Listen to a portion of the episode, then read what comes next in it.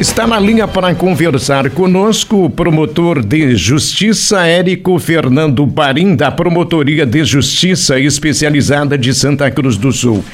Ministério Público do Rio Grande do Sul ajuizando ação civil pública para obras de melhorias na RSC 287.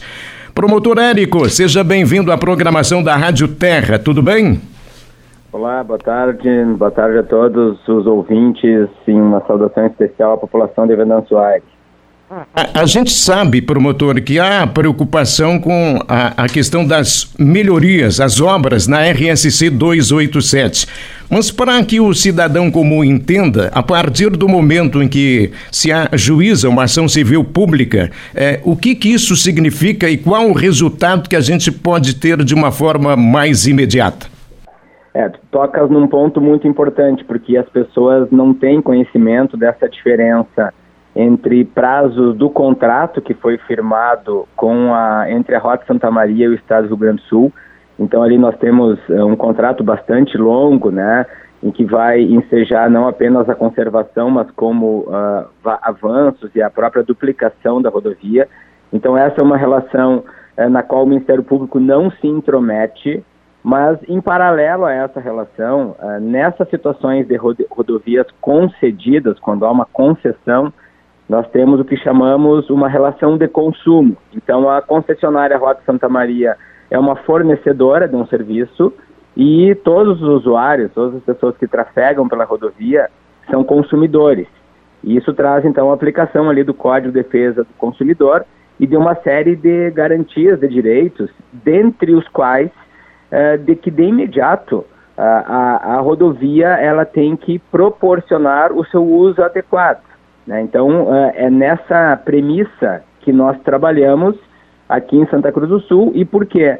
Porque desde a assunção da Rota Santa Maria, é, em meados do ano passado, nós passamos a receber uma série de reclamações, principalmente aqui na Promotoria de Santa Cruz do Sul, que diziam respeito, num primeiro momento, às imensas filas formadas no pedágio de, de Venâncio Aires, inclusive em alguns momentos avançando a área territorial de Santa Cruz do Sul, e, e, a partir de então passamos a provocar a Rota Santa Maria para que uh, atacasse esses problemas, né, porque uh, ela, a concessionária, não pode se arvorar no contrato para dizer que durante tanto tempo a rodovia vai ficar intrafegável ou gerando danos materiais e acidentes aos veículos é porque ela precisa fazer obras, ela tem que fazer obras sim, mas manter a rodovia trafegável.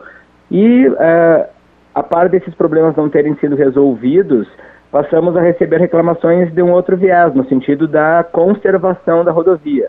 A partir disso, então, mapeamos uh, o trecho da, da área territorial de Santa Cruz do Sul, detectamos ali 70 pontos de precariedade do asfalto, e, e por conta disso, então, postulamos mais uma vez essas melhorias. Não fomos atendidos, uh, e, num, num terceiro foco da investigação, nós compilamos dados dos acidentes em série que têm ocorrido entre os quilômetros 96 e 98 da, da rodovia. Uh, também uh, solicitamos uh, atenção àquele trecho. Parece-me que agora, depois da ação, né, o em concomitância com o ajustamento da ação, houve uh, algumas providências ali com a colocação de, de, radares, mas como não avançamos nas tratativas extras, extrajudiciais, no sentido de que a concessionária se comprometesse a pelo menos trazer um cronograma de, de ataque, de solução desses problemas, nós infelizmente tivemos que ajuizar essa ação civil pública com pedidos liminares, né, que são aqueles pedidos no início da ação para que esses problemas sejam atacados o mais brevemente possível. Quer dizer que não houve de parte da empresa esse, essa, esse, essa boa vontade para agilizar o processo? Na verdade, são situações distintas. A empresa, e isso é preciso que se reconheça, ela sempre prestou todos os esclarecimentos que, que postulamos, né? inclusive em relação, por exemplo, às filas. Né? Houve uma alternância das justificativas. Primeiro era uma migração entre os sistemas, da EGR para a Rota Santa Maria. Depois era, eram problemas com motoristas que não haviam cadastrado seus veículos. É, depois nós tivemos um terceiro, uma terceira justificativa. Só que, em paralelo a essas justificativas que variavam, as reclamações prosseguiam. Então, não eram apenas naqueles horários de pico ou na volta de um feriado. nós uh, tivemos ali reclamações recorrentes de extensas formações. E, e, como as justificativas não foram convincentes, até porque a EGR que explorava antes e não, não fazia um bom serviço. É preciso que se diga isso, né?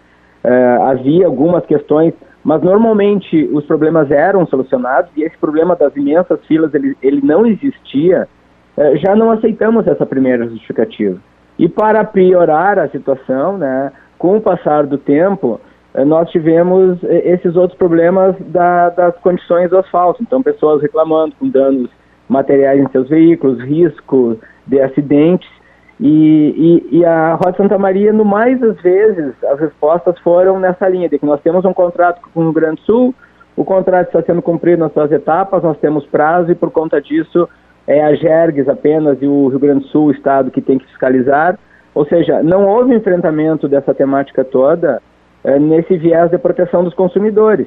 E é claro né, que agimos com tolerância, em nenhum momento se ingressou com uma ação logo que a concessionária ah, assumiu e que surgiram os problemas. Nós tentamos por vários meses que houvesse um enfrentamento desses problemas, mas como não, não houve esse enfrentamento e também não houve a disponibilidade, a aceitação da concessionária em fazer um ajustamento de conduta com o Ministério Público, dando prazo para que esses problemas fossem enfrentados, o que nos restou foi o ajustamento da ação.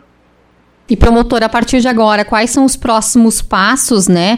E acompanhando aqui essa ação, também tem uma previsão de multa em caso de descumprimento, multas até com valores bem altos, inclusive. É, é exatamente. Para que não fique só num, num, acordo né, de vontades, nós precisamos que é, essa combinação de multa é exatamente uma forma de compelir para que aquilo que for obrigado seja cumprido. Né? Então, normalmente, quando há esse pedido liminar, Uh, e mesmo quando há uma decisão definitiva, uh, ali já se coloca a previsão de uma multa para o caso de atraso. Né? Uh, colocamos multas em patamares diversos, então, com um prazo razoável ali, reputamos razoável de 30 dias, para que a concessionária demonstre o que está, o que está fazendo e possivelmente com laudo técnico em relação à conservação da rodovia, né? E por ocorrência em relação à formação de filas, já que a própria concessionária, nos últimos tempos, tem afirmado que o problema das filas não existe mais. Então, uh, mais um motivo que o Ministério Público não entendeu porque que a concessionária não quis fazer um acordo, né? Porque, grosso modo, ela disse que o problema das filas estava, estava resolvido e que o problema da, da conservação do, do, do, do asfalto, da, da, das condições, estava sendo atacado, né? Mas nós não tivemos a demonstração de que isso aconteceu exatamente porque as reclamações persistiam e porque fizemos esse mapeamento ali em março, onde foi detectado uma série de problemas nesse trecho aqui da, de Santa Cruz do Sul. Perguntas da, das próximas fases. Né? Nós aguardamos essa decisão liminar, fizemos esses pedidos para que houvesse uma decisão com determinações de imediato. Uh, teremos que aguardar para ver qual vai ser a decisão do judiciário, né? E a partir dali depois, e, e temos que dar toda essa o contraditório, a ampla defesa à concessionária para que faça as suas alegações mas a ideia do Ministério Público é exatamente proteger os consumidores para que o quanto antes tenhamos aí uma, uma rodovia com obras, obviamente sabemos que essas obras vão se estender pelo tempo, mas com condições razoáveis de tráfego e que as pessoas não tenham que se submeter a filas, perdendo compromissos particulares, profissionais, é, por algo que é inexplicável até esse momento. Promotora, para fechar o nosso contato, para o usuário da rodovia, uma palavrinha de alento para ele ou um aconselhamento para ele, qual seria? O, o, aconselhamento é que essa ação do Ministério Público, embora o, o viés seja de proteção ao usuário, ela não impede que aquelas pessoas que tiverem qualquer tipo de dano, seja um dano material, seja um dano moral, por exemplo, porque perdeu um compromisso ajustado por conta de fila, essa pessoa pode fazer, deve, aliás, fazer o registro disso em fotos, vídeos, enfim, fazer registros mínimos e essa pessoa pode demandar os seus direitos contra a concessionária quando entender que isso aconteceu, né? Uh, o nosso trabalho, uh, nós temos esse, esse espectro difuso ou coletivo numa proteção de todos os consumidores. Mas a ideia, né, talvez aí sirva de alento, é de que esses problemas sejam erradicados o quanto antes.